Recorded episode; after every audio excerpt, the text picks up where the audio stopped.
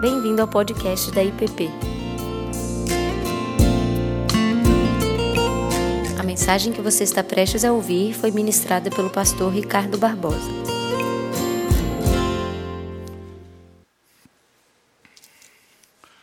Boa noite.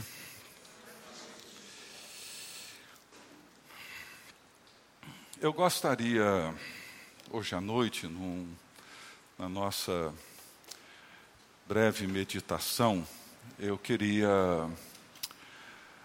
considerar com vocês uma, uma oração, uma oração política. Ah, dois textos bíblicos me ajudaram a me conduzir e me portar durante esse período que temos vivido. Um é Apocalipse 5, ah, esse texto impressionante da visão de João de um livro que ele recebe, mas que ele vê. E esse livro é um livro selado por dentro e por fora. Esse rolo, ou esse livro na antiguidade, ele representava os decretos imperiais, os editos imperiais. Ah, somente o imperador podia abrir esses livros, e nesses livros continham, nesse rolo, continham os decretos, os planos, os projetos, os propósitos do imperador para o seu império, para o povo. E ele era o único que tinha autoridade para abrir o rolo e expor aquilo que estava escrito por dentro e por fora.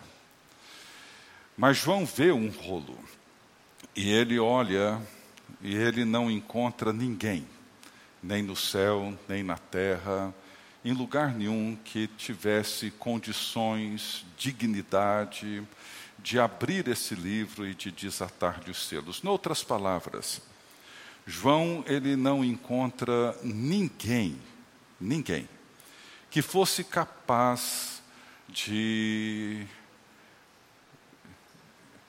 de conduzir os propósitos de Deus para a sua criação. Ninguém é.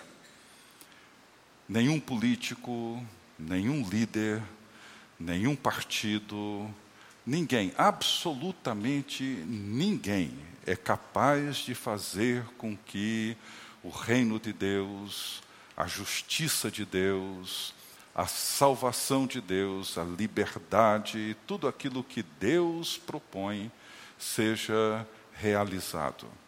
E diante do desespero de não encontrar ninguém capaz de fazer isso, ele chora.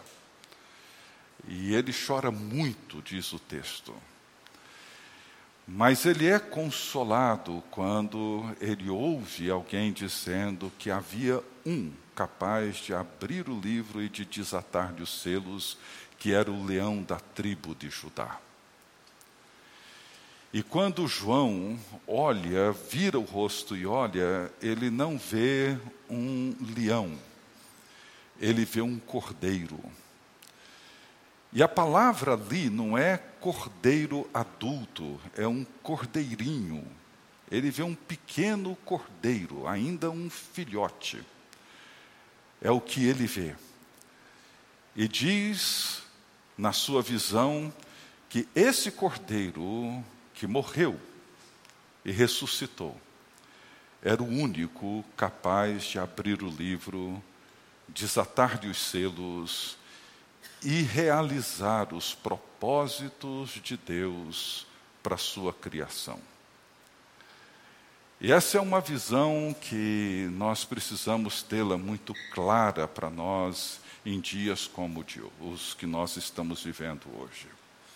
Não existe ninguém, ninguém talvez um ou outro possa contribuir, possa fazer alguma coisa boa, pode melhorar alguma coisa, mas realizar os propósitos de Deus, ninguém. Ninguém.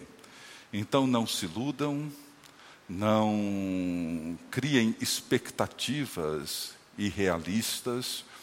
Eu gostei muito, há uns dois meses atrás, de uma frase de um economista americano, e ele dizendo assim que, que a, a mentira nunca é uma prerrogativa exclusiva dos políticos.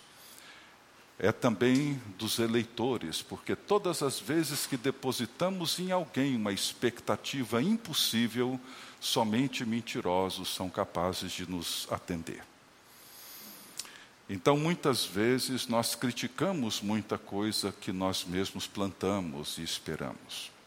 Mas o outro texto, que é o que eu gostaria de meditar hoje à noite com vocês, é uma oração, e encontra-se em Atos capítulo 4 e, e essa oração, como muitas outras orações na Bíblia, elas têm um conteúdo profundamente político.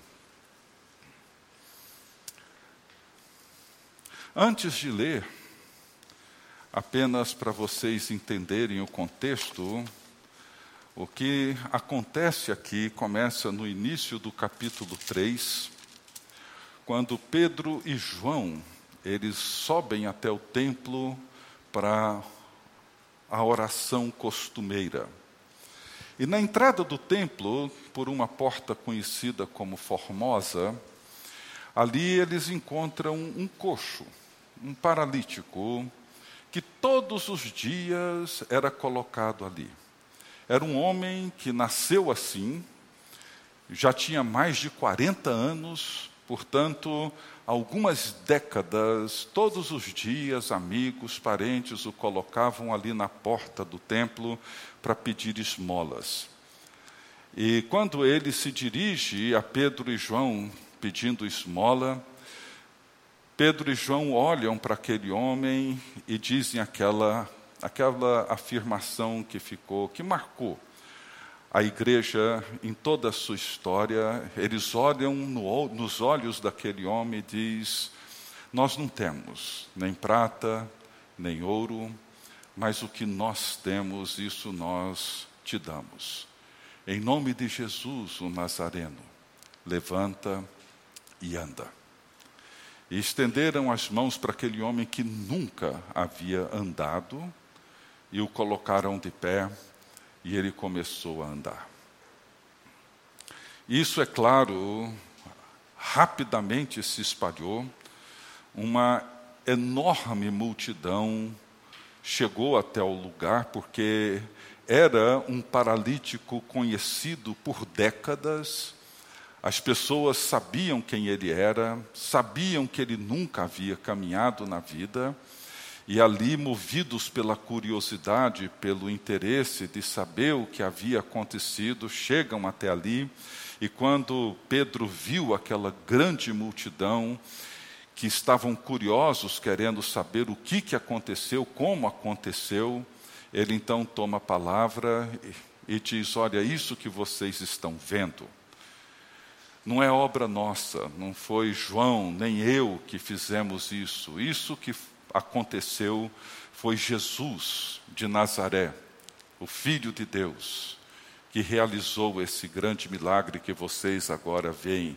E ele aproveita essa oportunidade e prega o Evangelho, começando na história, falando de Abraão, falando de Isaac, Jacó, e ele reconta toda a história, uma história que aquela multidão já conhecia muito bem, mas ele encaixa Jesus dentro da grande narrativa, mostra o que Deus fez através de Jesus, provando através de argumentos muito sólidos e muito bem estruturados, biblicamente, teologicamente, de que Jesus Cristo é o Messias, é o Filho de Deus, é aquele que Deus haveria de enviar, e que eles o recusaram, eles o crucificaram, mas que Deus o ressuscitou dentre os mortos, e ele é o vencedor, ele é o Senhor. Bem, Enquanto João pregava, Pedro pregava para toda essa multidão, as autoridades, o capitão do templo, as autoridades do templo chegam, interrompem a pregação de Pedro e levam Pedro e João para o cárcere e ali começam a interrogá-los, querendo saber em nome de quem, sobre qual autoridade eles estavam fazendo aquilo. E Pedro aproveita e mais uma vez ele prega o Evangelho com extrema ousadia, coragem, uma pregação que é ao mesmo tempo evangelística, mas também profética, e ali ele anuncia Jesus Cristo, que eles haviam rejeitado.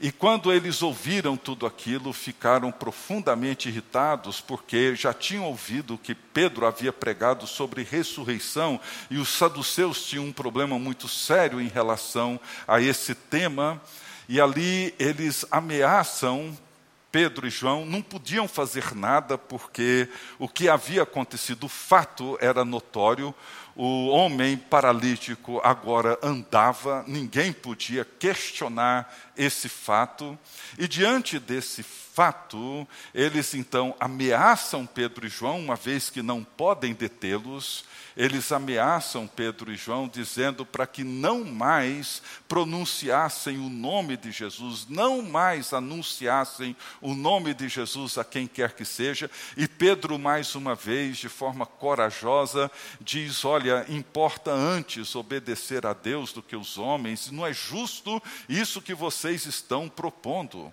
Não é justo isso que vocês estão nos ameaçando. Nós não podemos deixar de dizer a verdade do Evangelho de Jesus Cristo. E depois de terem ameaçados, o soltaram.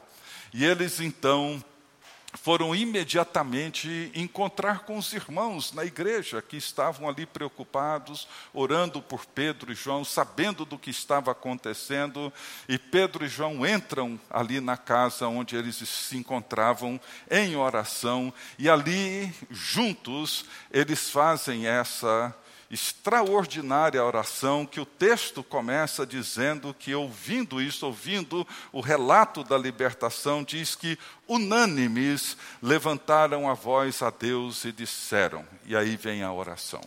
Eu acho bonita essa expressão, unânimes. Não é uma oração que todos recitaram juntos, alguém escreveu, todo mundo decorou e recitaram juntos, não foi uma oração que foi feita, mas foi uma oração onde todos disseram um amém, com toda convicção. Era uma oração de toda a comunidade, uma súplica de todo o corpo reunido ali, quando eles levantaram a voz e fizeram essa oração a Deus, que para mim é a oração que nós deveríamos estar fazendo, fazer e seguir fazendo ao longo dessa semana. E eles oraram a Deus e disseram, verso 24 de Atos 4: Tu, soberano Senhor, que fizeste o céu, a terra, o mar e tudo que neles há, que disseste por intermédio do Espírito Santo por boca de Davi, nosso pai, teu servo, porque se enfureceram os gentios e os povos imaginaram coisas vãs, levantaram-se os reis da terra e as autoridades ajuntaram-se a uma. A, e as autoridades ajuntaram-se a uma contra o Senhor, contra o seu ungido, porque verdadeiramente se ajuntaram nesta cidade contra o teu santo servo Jesus, ao qual ungiste, o qual ungiste Herodes e Pôncio Pilatos com gentios e gente de Israel para fazerem tudo que a tua mão e o teu propósito predeterminaram. Agora, Senhor, olha para as suas ameaças e concede aos teus servos que anunciem com toda intrepidez a tua palavra enquanto estendes a mão para fazer curas, sinais e prodígios por intermédio do nome do teu santo servo Jesus. E tendo eles orado, tremeu o lugar onde estavam reunidos. Todos ficaram cheios do Espírito Santo e com intrepidez anunciavam a palavra de Deus. Que coisa impressionante.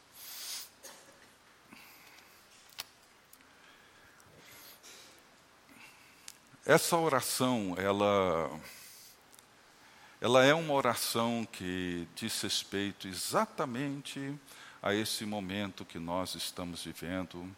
Nunca vimos um momento tão tenso, tão difícil, com rupturas tão grandes, com debates tão intensos, às vezes violentos, não só na sociedade de um modo geral, mas particularmente dentro das nossas igrejas, muitas vezes dentro dos nossos lares. Eu nunca vi uma coisa igual em toda a minha vida. Essa oração é uma oração que nos ajuda a inverter essa realidade e a entendê-la desde uma outra perspectiva. Primeiro, a oração que eles fazem segue um modelo, segue um padrão, segue uma estrutura que nós encontramos no Velho Testamento, encontramos na oração que Jesus ensinou, nós encontramos na maneira como o povo de Deus segue orando em toda a história. Ela inicia com uma invocação. E a invocação é esse primeiro essa primeira palavra na oração cristã onde nós procuramos trazer para dentro dessa realidade sobre a qual nós oramos o nome de Deus apropriado para essa circunstância em particular. O nome de Deus precisa ser invocado dentro de um contexto particular, dentro de uma circunstância particular. Davi, como rei e como chefe de um grande exército, muitas vezes ele orava e invocava o Senhor dos exércitos.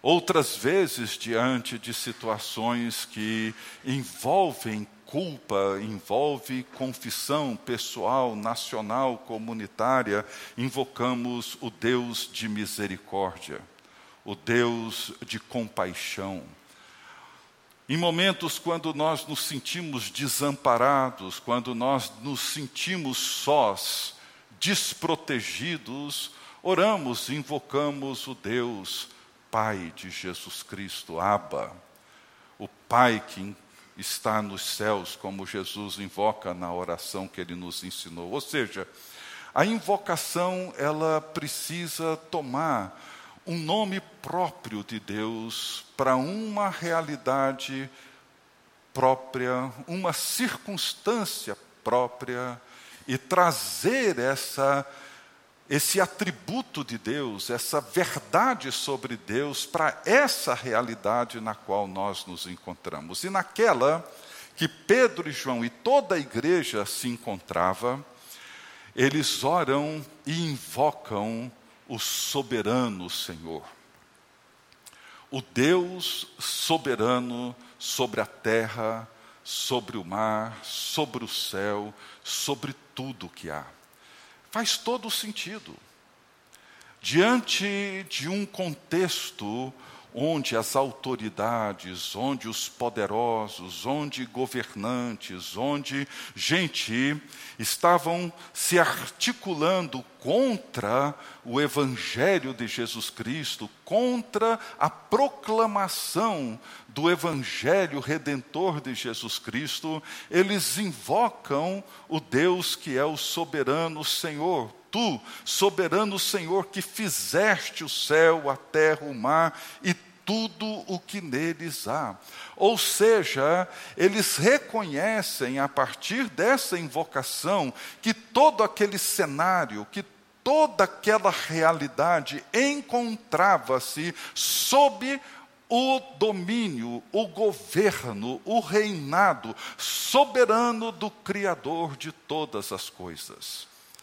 Eles não tinham essa percepção, muitas vezes confusa e equivocada, nossa, minha, acredito que sua, de que Deus perdeu o controle, de as, que as coisas saíram fora do script, de que elas estão tomando rumos que nós perdemos a capacidade de contornar, etc. Eles não tinham essa visão que nos deixa muitas vezes ansiosos, apavorados, inquietos, frustrados, revoltados, nervosos, etc. Eles não tinham.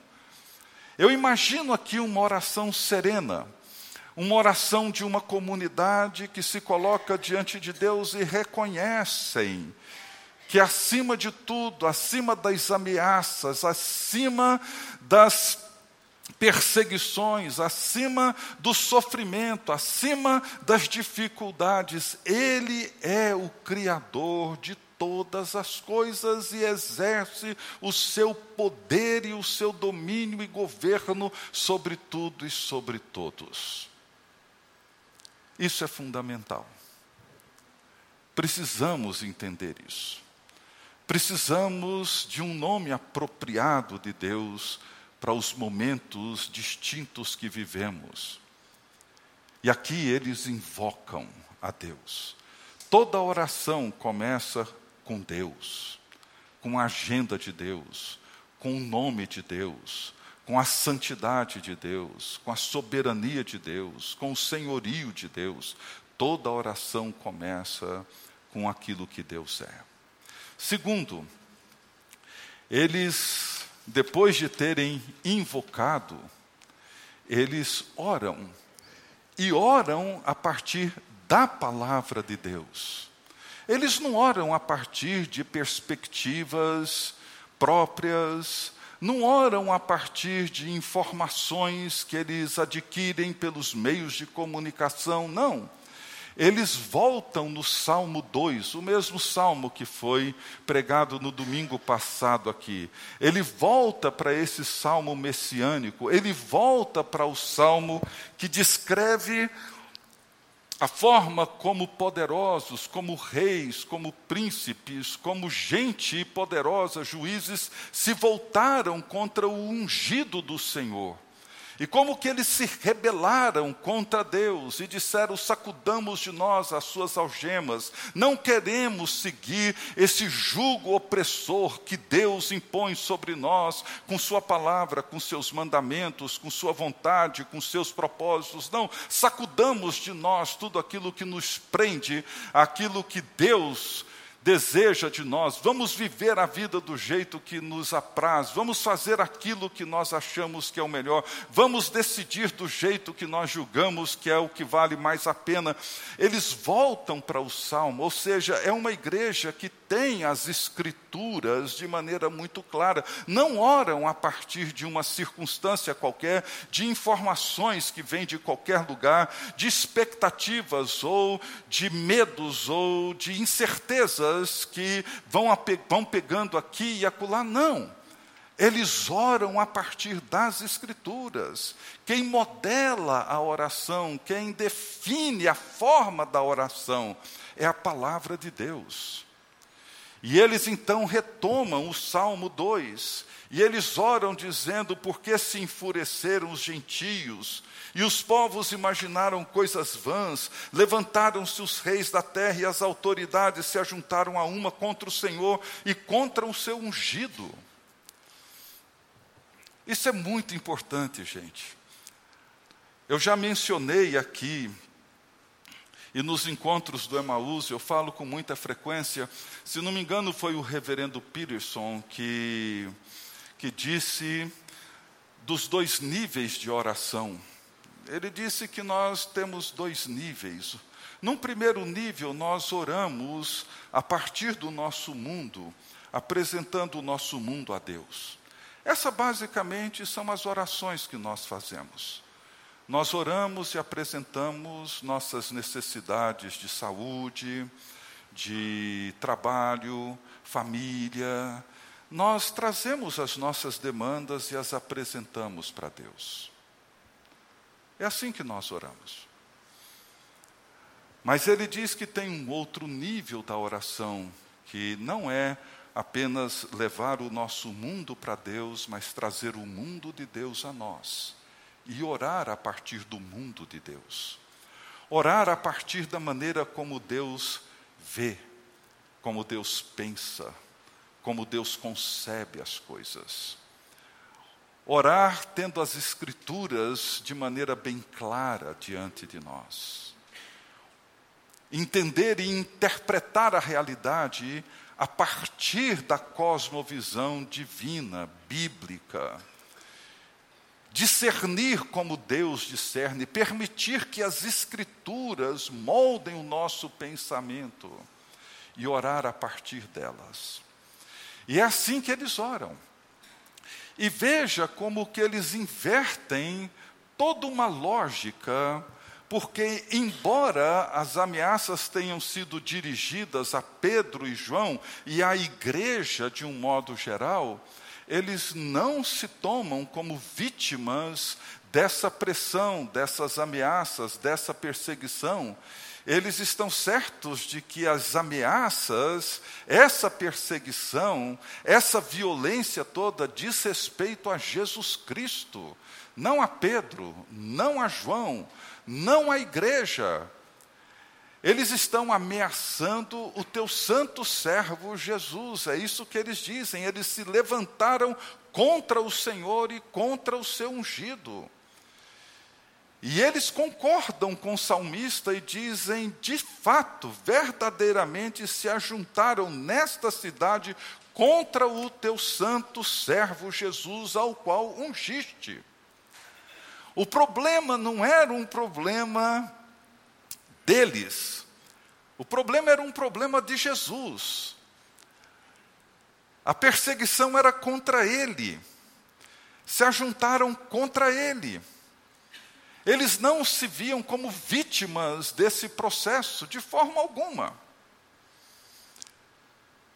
E mais, eles reconhecem que autoridades como Herodes, como Pôncio Pilatos, que não eram governantes dos mais justos e dos mais admirados, muito pelo contrário, eles reconhecem que essas autoridades, que esses governantes, que crucificaram Jesus, condenaram Jesus, toda essa estrutura, eles reconhecem que eles, junto com os gentios e junto com autoridades de Israel, estavam fazendo aquilo que a mão de Deus e o propósito de Deus predeterminaram. Aí a gente entra num campo delicado, difícil. Né? Isso de fato requer uma nova perspectiva, requer uma nova visão, uma nova maneira de interpretar. É interessante que quando eles reconheceram que Jesus Cristo é o Senhor e que Deus é o soberano sobre toda a criação, eles passaram a perceber que tudo agora encontra-se sob esse domínio, sob esse poder sobre esse controle. E Deus tem o seu jeito de construir a história. E assim acontece muitas vezes. Em Isaías 45, o profeta falando em nome do Senhor, ele diz que que Deus iria levantar Ciro. Ele falou: Ciro ele não me conhece, mas ele será o meu ungido, cumprirá o meu propósito, fará aquilo que eu determinei, ele será a vara do meu furor. Ele vai achar que é o tal, vai achar que é todo-poderoso, mas depois dele ter feito o que é para ele fazer, eu tiro ele do poder, e ele vai perceber que ele não é absolutamente nada.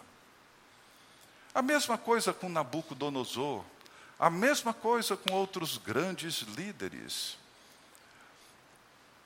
Nós não temos condições de discernir os propósitos de Deus na história. Por isso que nós temos dito aqui a importância de nós nos vermos dentro da grande narrativa, dentro da grande história. É preciso que a minha história particular encontre lugar dentro da grande narrativa e de eu me ver ali dentro. Eles não tinham uma grande preocupação com a maneira como esses gentios e autoridades iriam atuar. A preocupação deles, e aqui eu termino, eles terminam dizendo assim: Agora, Senhor, olha para as ameaças, para as suas ameaças, e concede aos teus servos que anunciem com toda a intrepidez a tua palavra enquanto estendes a mão para fazer curas, sinais e prodígios, por intermédio do nome do teu santo servo Jesus. Veja, no meio de uma crise enorme, no meio de ameaças terríveis, ameaças de cárcere, a oração deles não foi para eles ficarem livres dessas ameaças. A oração deles foi para que, enquanto essas ameaças estavam acontecendo, ele diz: dê aos teus servos a coragem, a intrepidez, para que eles não calem a boca, para que eles digam tudo o que precisa ser dito em nome do teu filho Jesus Cristo. Sabe o que me entristece muito quando eu vejo esse cenário todo, principalmente dentro da igreja, e eu estive agora, quinta até ontem, em Natal, num congresso de um grupo muito bonito, fazendo um trabalho belíssimo no Nordeste. Mas a gente conversando um pouco sobre esse cenário, eu me dei conta de que nós temos hoje uma igreja dividida entre bolsonaristas e petistas aguerridos, mas não temos evangelistas apaixonados. É uma igreja que não tem profetas convictos e evangelistas ousados, intrépidos, corajosos. Gente, isso é uma vergonha para o reino de Deus. Nós deveríamos, como João em Apocalipse, chorar, chorar muito, e muito mesmo, porque não existe ninguém capaz de realizar os propósitos de Deus para essa nação.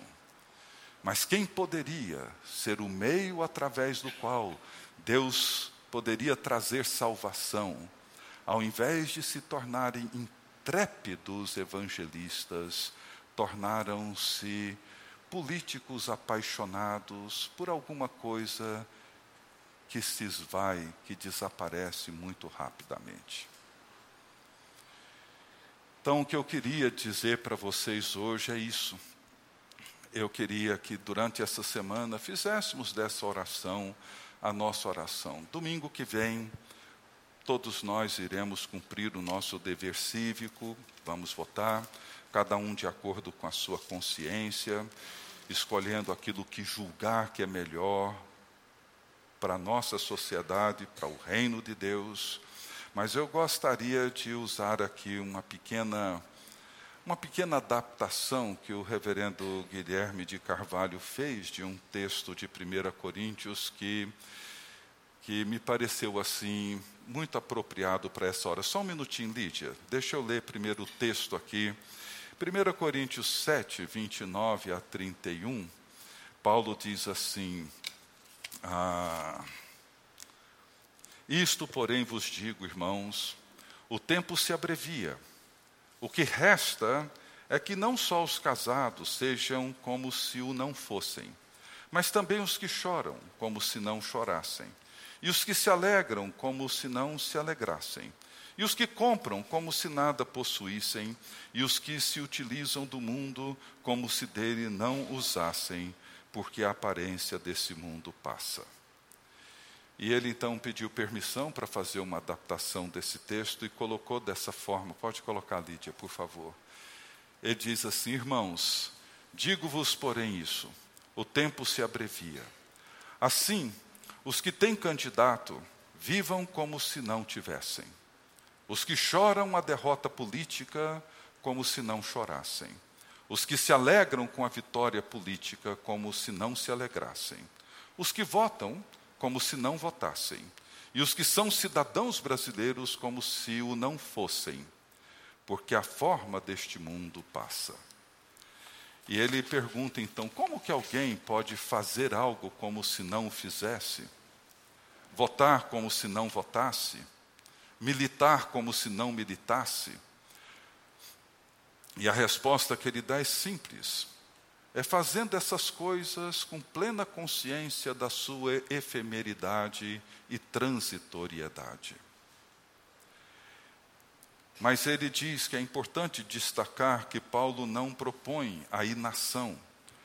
No texto lido, os assuntos citados pelo apóstolo envolvem o comprar, vender, usar as coisas desse mundo, o rir, o chorar, etc.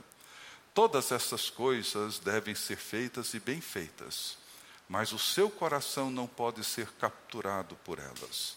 Não pode estar aderido ao candidato, ao modelo político, à ideologia, ao partido, ao momento histórico. Certa transcendência deve ser sentida. Nós precisamos olhar um pouco mais para além e bem mais para o alto numa hora como essa. E viver de maneira plena o Evangelho de Jesus Cristo. Que Deus faça de nós evangelistas apaixonados, pregadores intrépidos, proclamadores corajosos. É disso que esse país precisa. Só isso. Que Deus nos abençoe. Vamos orar? Senhor, nós te agradecemos, porque o Senhor nos libertou do império das trevas e nos transportou para o reino do Filho do seu amor. Te louvamos porque em teu Filho Jesus Cristo nós temos a redenção, o perdão dos nossos pecados. Ele é o Senhor e o Rei sobre tudo e sobre todos e reinará pelos séculos dos séculos. Te louvamos, ó Deus, porque o mundo encontra-se nas Suas mãos. Pedimos, ó Deus, que nos faça cristãos corajosos, intrépidos, ousados na proclamação da Tua palavra. E dá-nos, ó Deus, uma consciência de responsabilidade para com essa nação. E permita, ó Deus, que o Teu povo volte a viver em paz para que as divisões ocorridas aqui sejam quebradas, sejam desfeitas, para que o teu povo olhe para ti com muito mais devoção e com muito mais gratidão e compromisso do que para qualquer outra coisa. As coisas desse mundo passam, o teu reino é eterno. Vem e abençoa essa nação, sofrida, cansada, e abençoe a tua igreja dividida, rompida. Dá-nos a tua paz, liberta-nos, ó Deus, desse tempo de Babel, desse tempo de confusão, de disputa, de divisão, de conflito. Que a tua paz, a paz do teu espírito, venha sobre nós. É o que pedimos em nome de Jesus. Amém. Você acabou de ouvir o podcast da IPP. Para saber mais, acesse nossa página em www.ippdf.com.br.